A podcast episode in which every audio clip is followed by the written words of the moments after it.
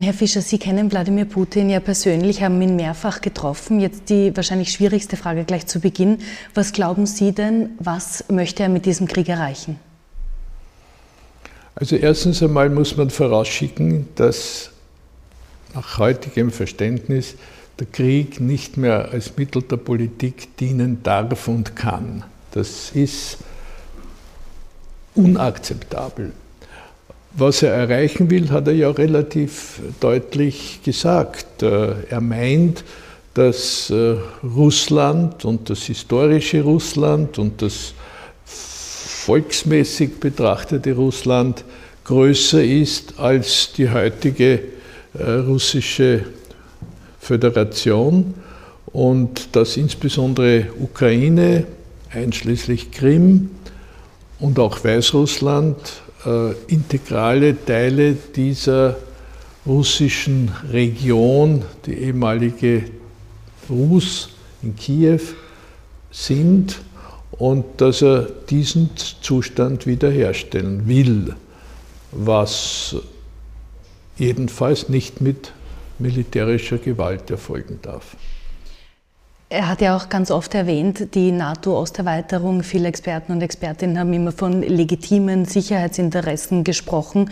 Ähm, wenn man aber jetzt eben genau das, was Sie gerade gesagt haben und auch Putin genau zugehört hat, spricht er tatsächlich immer von oder immer öfter und hat das auch mehrfach in Aufsätzen geschrieben von diesem großrussischen Reich, das er wiederherstellen will. Wo würde er denn da Halt machen? Wäre in dieser Logik dann als nächstes eventuell das Baltikum dran? Also ich bestreite ja, dass da eine wirkliche Logik dahinter steckt, weil die Logik der Geschichte ist stärker als die Logik von Putin. Und es würde ja auch keine Logik machen, wenn man im übrigen Europa jetzt äh, blicken würde auf die Grenzen des 18., des 17. und des 16. Jahrhunderts und dann irgendwelche Schlussfolgerungen für heute ziehen würde.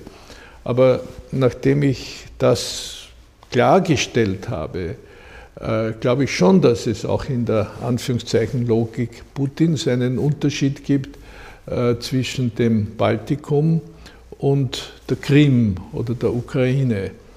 Äh, was aber aus der Sicht der baltischen Völker keinen Garantieschein bedeutet oder keine Garantie bedeutet, sodass die in großer Sorge sind. Das schaut wieder anders aus, was, ich weiß nicht, Ungarn oder die Schweiz oder Österreich oder, äh, oder Dänemark betrifft. Das kann man dann wieder nicht vergleichen. Aber jedenfalls ähm, ist das Baltikum natürlich sehr nahe dran an Russland. Ich, ich kenne viele, die sich da wirklich Sorgen machen. Ich selbst war auch mit einer Delegation oder mit einer Mission im Jahr 1990 äh, im Baltikum, wie diese Abspaltungsbewegung begonnen hat, Erfolg zu haben. Und ich habe gesehen, äh, wie, wie, wie zentral das Thema für sie war, von Russland unabhängig zu sein und eigenständig zu sein und ihre eigenen Farben zu haben. Und wie wir mit dem Flugzeug von, von Russland nach Estland geflogen sind, sind wir in Russland, in Moskau, vom Inlandsflughafen abgeflogen und in Estland am internationalen Flughafen angekommen, weil die symbolisieren wollten, ein Flug aus Russland ist ein Flug über eine Staatsgrenze, während Russland gesagt hat, der Flug nach Estland ist ein Inlandsflug für Russland. Also solche subtile äh, Dinge haben da eine Rolle gespielt. Ähm, jetzt mittlerweile äh, sieht man ja, dass schon große Teile der Ukraine wirklich zerstört sind. Es gibt weit mehr über zwei Millionen Flüchtlinge schon. Der Internationale Strafgerichtshof ähm, ermittelt äh, wohl auch gegen die Person Putin persönlich. Kann er da überhaupt jetzt noch äh, von heute auf morgen sagen, er erklärt den Krieg jetzt für beendet? Also er hat sich zweifellos in eine sehr schwierige Situation gebracht. Es, es muss so sein, dass er vieles falsch eingeschätzt hat und nicht richtig bedacht hat.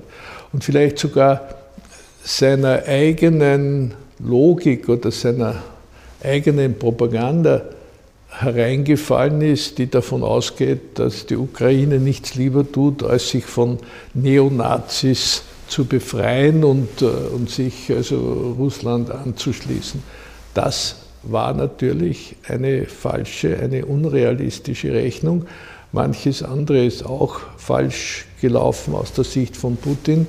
Und daher ist das jetzt eine ganz schwierige Situation für ihn, weil so wie einen Wasserhahn Krieg aufdrehen und Krieg abdrehen, so geht das ja nicht. Und äh, sehr viel Energie wird Putin noch in den Versuch stecken, diese militärische Auseinandersetzung, diesen, diese Invasion in der Ukraine, so muss man es formulieren, zu gewinnen. Und wenn er dazu nicht in der Lage ist, einfach sang- und klanglos zurückzugehen, das wird mit sehr vielen Schwierigkeiten verbunden sein. Ähm, es gibt ja auch gerade Gespräche, die laufen auch nicht wahnsinnig gut. Man kann sich nicht mal auf eine Waffenruhe einigen. Ähm, sehen Sie denn überhaupt eine Lösung, auf die sich eben Putin bzw. Russland und die Ukraine einigen könnten? Naja, äh, es gibt manche Experten, die sagen, äh, die drei Punkte, die von russischer Seite zuletzt ins Spiel gebracht wurden, äh, nämlich die Neutralität oder Neutralisierung der Ukraine, die Anerkennung der Krim als Bestandteil Russlands und die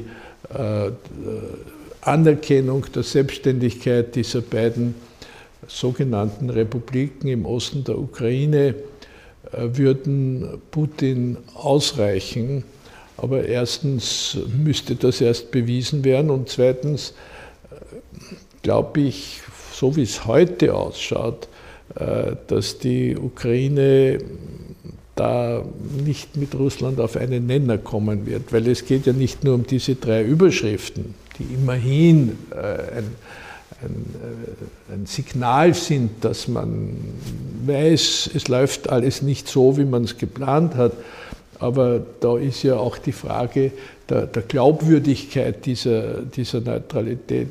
Da ist ja die Frage, ob eine Neutralität, die, die mit der Pistole und mit, mit, mit der Kanone und dem Panzer erzwungen wurde, äh, überhaupt etwas ist, worauf man sich verlassen kann. Niemand könnte wahrscheinlich der, der Ukraine vorwerfen, wenn sie äh, in einem Jahr sagen, das ist erpresst worden unter Todesgefahr für unser Land. Äh, dieser Erpressung mussten wir nachgeben, aber das heißt nicht, dass wir jetzt legitim äh, in diese Richtung gehen werden. Also das wird noch sehr schwierig werden. Österreich hat ja nach dem Zweiten Weltkrieg, wie wir alle wissen, auch eine, eine Neutralität in die Verfassung geschrieben. Ähm, unter der, der Nicht in die Verfassung geschrieben, aber ein Verfassungsgesetz betreffend Neutralität beschlossen. beschlossen. In Anbetracht der sich ja stark veränderten Sicherheitslage in Europa für alle Länder, nicht nur für die Ukraine, kann Österreich da weiter militärisch neutral bleiben aus Ihrer Sicht? Ja, ich glaube, dass wir das können und auch sollen. Und ich habe hm, festgestellt, dass der Bundeskanzler in knapper Form gesagt, Österreich war neutral, Österreich ist neutral, Österreich soll auch neutral bleiben. Äh, noch dazu ist unsere Neutralität entstanden 1955 immer wieder mit dem Beisatz Neutralität nach Schweizer Muster. Also auch die Schweiz wird äh, die Neutralität jetzt nicht über Bord werfen. Und es gibt gute Gründe zu sagen, äh, die Neutralität hat uns gute Dienste geleistet und wird uns auch gute Dienste leisten. Ähm, der Außenminister, Außenminister Schallenberg und auch eben der Bundeskanzler Nehammer haben beide schon gewarnt vor einem möglichen Dritten Weltkrieg sogar. Wie schätzen Sie denn die Bedrohungslage in ganz Europa, auf der ganzen Welt, aber eben auch insbesondere auch für Österreich ein? Also da möchte ich mit irgendwelchen starken Worten einer negativen Prognose sehr, sehr vorsichtig sein. Natürlich äh, ein, ein, ein, ein, völliger Kurzschluss, ein, ein, absolut unsinniges Vorgehen kann ja nicht mit, mit, mit, mit Garantieschein ausgeschlossen werden.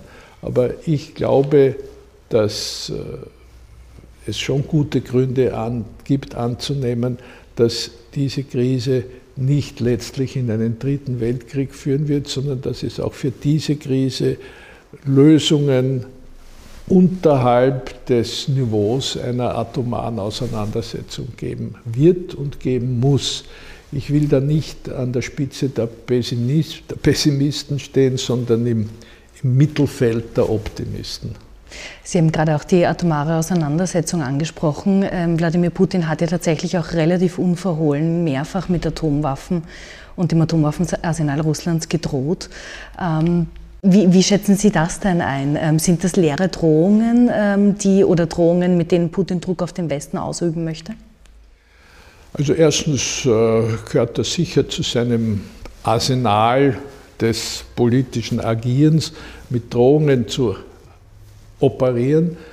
Zweitens muss man sagen, es war eine verhüllte Drohung. Er hat ja nicht gesagt, wenn das passiert, werden wir von den Atomwaffen Gebrauch machen, sondern er hat gesagt, dass es dann außerordentliche und besondere Maßnahmen geben wird und das lasst natürlich den Schluss zu, äh, dass er sich vorbehält, zu entscheiden, was diese außerordentlichen Maßnahmen sein müssen. Aber es müssen natürlich und es sollen und es dürfen nicht Atomwaffen sein und das, das muss man schon dazu sagen. Also wir sind in einer gefährlichen Situation.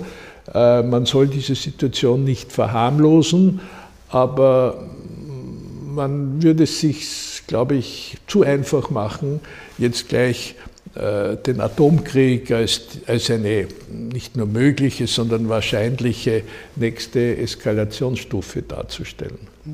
Ähm, es gibt ja Russland-Experten, unter anderem auch ähm, äh, Gerhard Mangott, die sagen, er wäre äh, krankhaft, hätte eine krankhafte Obsession mit der Ukraine, dieser Idee, die wir zu Beginn besprochen haben, des Großrussischen Reichs, ähm, bis hin zu, er sei auch paranoid. Wie zurechnungsfähig schätzen Sie den Putin derzeit ein? Also das Wort krankhaft zu verwenden, überlasse ich den Ärzten. Das ist, das ist für mich selbstverständlich. Äh, sicher ist, einmal leger formuliert, dass der Putin von heute nicht der Putin von 2002 oder was ist und umgekehrt. Äh, Putin war am, am Beginn seiner Regierungszeit äh, jemand, der fähig schien, die, die Politik von Gorbatschow äh, und von Jelzin mit, mit Veränderungen, die in seinem Charakter und vielleicht in seiner Herkunft als Sicherheitsagent oder Beamter fortzusetzen. Und äh, die, die ersten öffentlichen Auftritte Putins waren ja eigentlich sogar vielversprechend. Von Amerika hat er, von den USA hat er viel Lob gekriegt. Äh, der Deutsche Bundestag hat ihn eingeladen, 2001 glaube ich, zu einer Rede im Bundestag. Äh, die ist immer wieder von Applaus unterbrochen worden. Und am Schluss sind alle aufgestanden, haben ihm Standing Ovations äh, dargebracht, weil er damals sehr vernünftige Sachen gesagt hat und, und sich absolut zur Zusammenarbeit und zu einer friedlichen Entwicklung bekannt hat. Und das ist dann langsam anders geworden. Aber für Europa ist es dennoch, glaube ich, wichtig geblieben zu sagen, wir wollen vernünftige Beziehungen zwischen Westeuropa und Russland haben und hoffen, dass es auch vernünftige Beziehungen zwischen USA und Russland gibt. Und aus dieser Situation heraus ist auch, manch, ist auch zu erklären, warum Putin auch von Österreich sowie von Frankreich und der Schweiz und Italien und dem Papst und den USA eingeladen wurde und als ein Gast behandelt wurde, den man, den man eingeladen und äh, daher respektvoll äh, behandelt. Und wenn er, wenn er einen Scherz gemacht hat, äh, hat man, hat, hat man das als Auflockerung eines Gespräches und eines, einer Tagesordnung empfunden. Und ich glaube, dass sich das jetzt in den letzten zwei, drei Jahren, dieser, dieser Prozess aus politischen und vielleicht auch aus persönlichen Gründen weiterentwickelt und verhärtet hat. Und der Putin von heute ist ein ganz anderer als der Putin vor zehn Jahren. Diese Rede, die Sie angesprochen haben im Deutschen Bundestag 2001, ähm, da hat er unter anderem und auch dafür Applaus bekommen, ja auch gesagt, dass der Kalte Krieg ähm, nicht, ähm, nicht gut ist und nicht weitergeführt werden soll, sondern dass man gemeinsam unter anderem, das war nach 9-11 auch gegen Ende den soll, ja. internationalen Terrorismus gemeinsam kämpfen sollte zum Beispiel. So wie Sie sagen, da sind jetzt über 20 Jahre vergangen, Putin hat sich sehr, sehr geändert, aber hat man dieses Gesicht, das wir heute von Putin sehen, nicht auch schon in Georgien, in Tschetschenien, in, auf der Krim, ähm, auch im eigenen Russland, das immer autoritärer autoritärer von ihm ähm, regiert wurde, gesehen? Hätte man da nicht etwas ernster nehmen sollen und genauer hinschauen sollen? Also Sie wissen ja, wie das bei einer Entwicklung ist. Äh, am Anfang war alles eitel Wonne, ist ein bisschen übertrieben, aber, aber am Anfang hat es diese, diesen Optimismus und diese Zuversicht und diese, diese ausgestreckte Hand gegeben. Äh, dann hat sich, die Dinge haben sich nicht so entwickelt, wie man gehofft hat. Äh, da war man schon besorgt. Äh, dann Ukraine, Anfang, Krim, hat es dunkle Wolken am Himmel gegeben, aber immer noch die Hoffnung, dass man, wenn sich beide Seiten bemühen, auf vernünftige Lösungen kommt. Da hat vor fünf Jahren hätte jemand, der gesagt hat, ich warne euch, äh, der Putin wird in der Ukraine einmarschieren und versuchen, die ganze Ukraine zu äh, erobern und zu besetzen.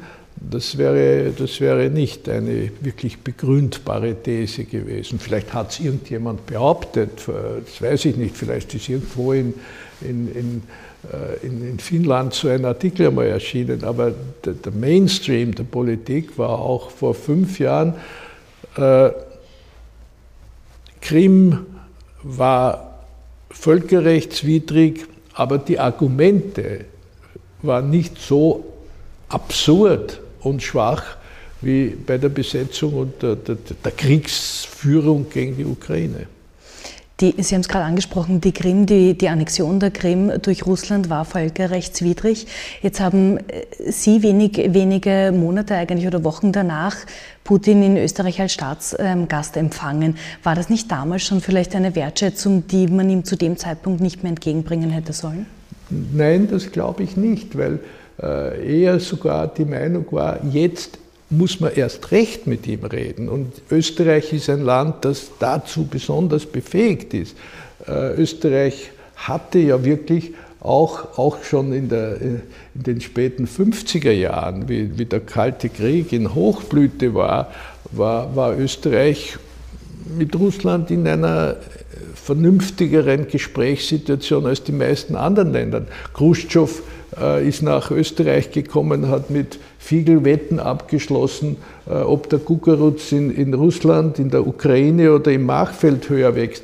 Äh, da war kalter Krieg, da waren die ersten Atombombenversuche in Russland und Österreich war gesprächsfähig. Und äh, selbst wie die ungarische Revolution war, ein russischer Soldat auf österreichischen Boden gekommen ist und von österreichischen Soldaten erschossen wurde, wo alle zusammengezuckt sind, äh, konnte das diplomatisch applaniert werden. Und ich glaube, dass man auch nach der äh, Krim sagen konnte, jetzt muss man aber wirklich schauen, dass man mit den Russen und mit Putin äh, solche Dinge besprechen kann. Und ich habe das natürlich angesprochen und andere Themen auch. Und äh, wir haben mit anderen Ländern Kontakt gehalten. Wir haben Deutschland und andere Staaten informiert über die Gespräche mit Putin. Das ist begrüßt worden, dass wir sie geführt haben. Jetzt im Nachhinein sagen, ihr hättet das alles nicht tun sollen und die Amerikaner hätten nicht sagen sollen, das ist richtig und die Deutschen hätten das auch nicht tun sollen und der Europarat hätte das auch nicht tun sollen. Gut, so kann man argumentieren, aber ich glaube, da macht man sich zu leicht. Und ich glaube, dass Österreich richtig gehandelt hat, äh, dass es seinen kleinen, aber ehrlichen Beitrag leisten wollte, äh, die, die, die, die Beziehungen zu entkrampfen, weil sie dann schon langsam verkrampft waren.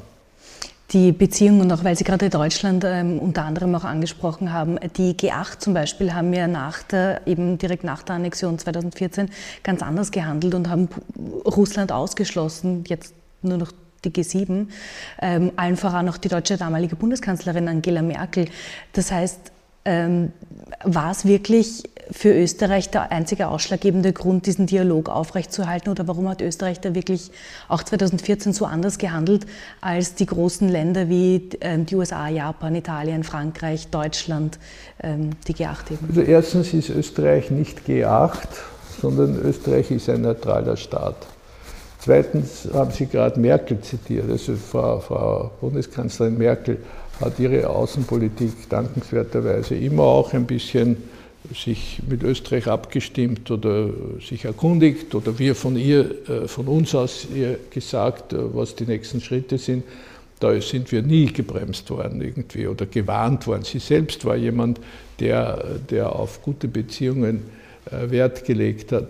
Und ich habe die Formulierung des Beschlusses der G8 und das genaue Datum jetzt nicht im Kopf, aber als damals dieser Besuch stattgefunden hat, hat, äh, hat, glaube ich, sehr viel dafür gesprochen, dass das neutrale Österreich, das auch vernünftige Wirtschaftsbeziehungen hat, das vernünftige Kulturbeziehungen hat, äh, dass die lebendig erhalten werden sollen und nicht abgeschnitten werden sollen. Das sehe ich heute noch so. Ich kann nichts dafür, aber ich sehe es auch heute noch so, dass es ganz ein großes Unglück ist, ein Unglück, an dem Putin schuld ist, aber trotzdem ein großes Unglück ist, wenn, wenn die, die, äh, das demokratische Europa und Putin so nicht nur auseinanderdriften, sondern im Gegenteil aufeinander clashen und so heftige Konflikte haben, die jetzt sein müssen, weil man kann äh, diesem Krieg nicht datenlos zuschauen. Aber das ist bedauerlich, das ist, das ist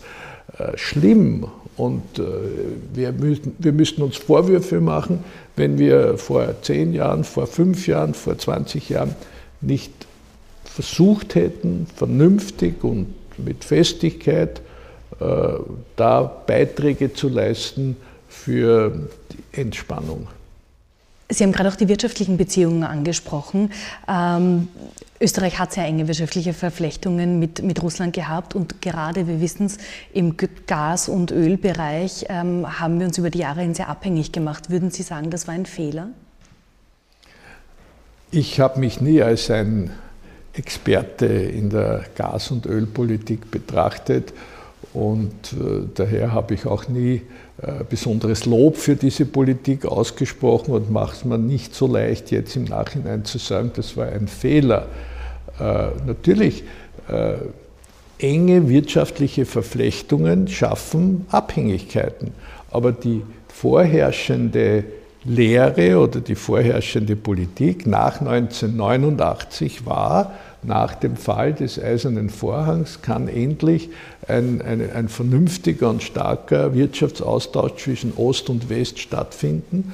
Und äh, zu diesem ehemaligen Ostblock hat eben auch Russland gehört und Österreich hat nicht nur mit Ungarn und mit, mit Polen, sondern auch mit Russland äh, eng wirtschaftlich zusammengearbeitet. Und das Öl und das Gas, das wir dringend für unsere Wirtschaft brauchen, haben wir äh, zu vernünftigen Preisen, soweit ich als Nicht-Experte das beurteilen kann, in Russland gekauft und diese Beziehung hat sich als sehr stabil und verlässlich erwiesen. Und auch wenn es vorübergehend Krisen gegeben hat, wie zum Beispiel eben äh, den Prager Frühling und die russischen Panzer in Prag, 300 Kilometer oder sogar in Bratislava, äh, was ja sehr besorgniserregend war, haben diese Beziehungen unverändert weiter angehalten.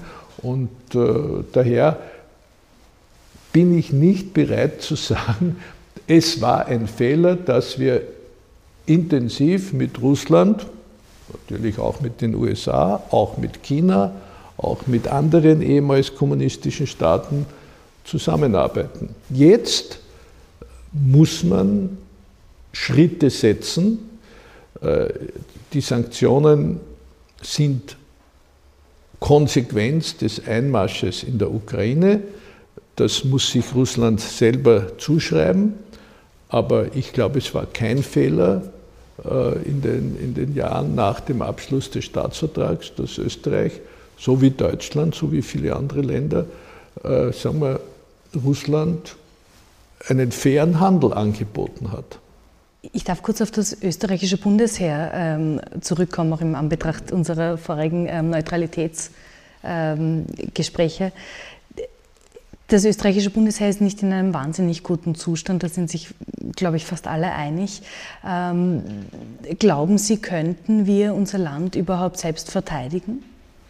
Ja, es kommt darauf an, gegen was und gegen wen. Also wie schon vorhin gesagt, wenn eine, eine militärische Supermacht einen, einen fokussierten äh, militärischen Angriff auf Österreich richten würde, äh, könnten wir nicht einmal so lange wie die Ukraine jetzt wahrscheinlich, nämlich zwei bis drei Wochen, äh, ernsthaften Widerstand leisten.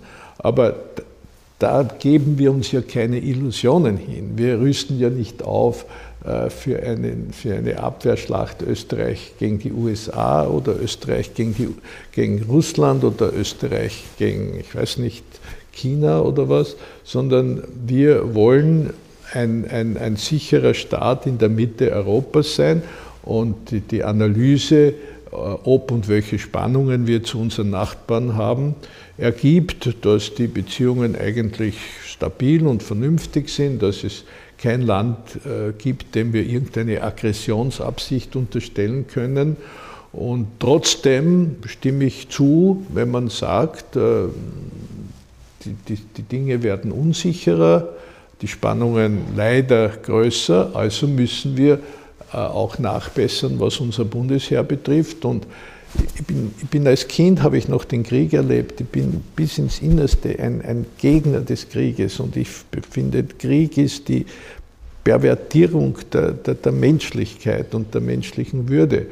Aber Verteidigungsmaßnahmen in einem vernünftigen Ausmaß sind auch für ein Land wie Österreich notwendig. Und das jetzige mit den 0,6 Prozent des Bruttonationalprodukts äh, ist angesichts dieser Wolken am, am Horizont zu wenig. Also eine, eine Regierung, äh, die sich jetzt daran macht, den Verteidigungshaushalt in, in sinnvoller Weise zu erhöhen, handelt richtig. Ähm, was sagen Sie denn zu dem Vorschlag eines Europaheers, wie auch immer das dann ausgestaltet sein könnte? Sollte sich da Österreich auch engagieren? Also wer für die Neutralität ist und wer seinen Eid auf die Neutralität abgelegt hat, äh, der muss die Neutralität auch ernst nehmen. Und äh, wir haben unsere Möglichkeit, in, im Rahmen der Europäischen Union uns auch an Sicherheitsmaßnahmen, an militärischen Maßnahmen äh, zu beteiligen, falls es ein UNO-Mandat gibt und unter den Voraussetzungen, die wir jetzt in unsere Verfassung hineingeschrieben haben, Vorsorge getroffen, dass wir, dass wir auch der, an der Sicherheits- und Verteidigungspolitik der EU teilnehmen können unter bestimmten Voraussetzungen. Wenn man aber neben der NATO noch ein, eine europäische Streitmacht aufbauen sollte, was ich für absolut unwahrscheinlich halte, dass es zur NATO noch eine europäische, eine europäische Armee gibt, dann würde der derzeitige äh, Wortlaut des Neutralitätsgesetzes das nicht ermöglichen. Das heißt aber auch ganz kurz nachgefragt, ähm, ein NATO-Beitritt Österreichs in näherer bis ferner Zukunft, äh, dem würden Sie auch nicht gutheißen? Das, da haben Sie recht. Darf ich noch ganz kurz ähm, eine innenpolitische Frage stellen? Das Impfpflichtgesetz war ja eines der umstrittensten Gesetze, die es in Österreich, glaube ich, je gegeben hat. Jetzt ist es ähm, gerade wieder ausgesetzt worden. Dieses Hin und Her der Politik äh, oder der Regierung jetzt, macht das nicht auch einen, einen wahnsinnig schlechten Eindruck der Politik generell und auch was der Glauben der Bevölkerung an die Politik bedeutet? Also ich will nichts zuspitzen und ich will es der Regierung nicht schwer machen, aber Sie haben recht. Die Tatsache, dass man genau an dem Tag, wo die, die Zahlen der Infektionen besonders hoch sind, von einer Impfpflicht, die man noch vor zwei Monaten oder drei Monaten als unumgänglich bezeichnet hat und, und die, die, die stärksten Aussagen von Regierungsseite dazu gemacht wurden, das ist nicht gut. Das, das ist für, auch für die Bevölkerung schwer nachvollziehbar. Das, das, das Problem ist schwierig. Ich sage noch einmal, ich will es niemand schwerer machen, als es eh schon ist. Aber da ist äh, der, der, der Widerspruch oder die, die, die mangelnde Koordination besonders deutlich geworden. Und als allerletzte Abschlussfrage eine etwas leichtere Frage als die zu, zu vorhergehenden äh, zu Krieg und der Ukraine. Im Herbst finden in Österreich wieder Bundespräsidentschaftswahlen statt. Ähm, aus Ihrer Sicht sollte Alexander van der Bellen da noch einmal antreten? Ich habe ihn bei der letzten Wahl unterstützt und äh, ich würde ihn auch nächstes Mal unterstützen. Und das heißt, ich würde es für richtig finden, wenn er noch einmal antritt. Und die SPÖ sollte dann auch eine Kandidatin oder Kandidaten aufstellen oder? Also da bin ich ganz der Meinung, die die Frau Parteivorsitzende schon geäußert hat. Das war eine klare Äußerung und ich halte sie für richtig.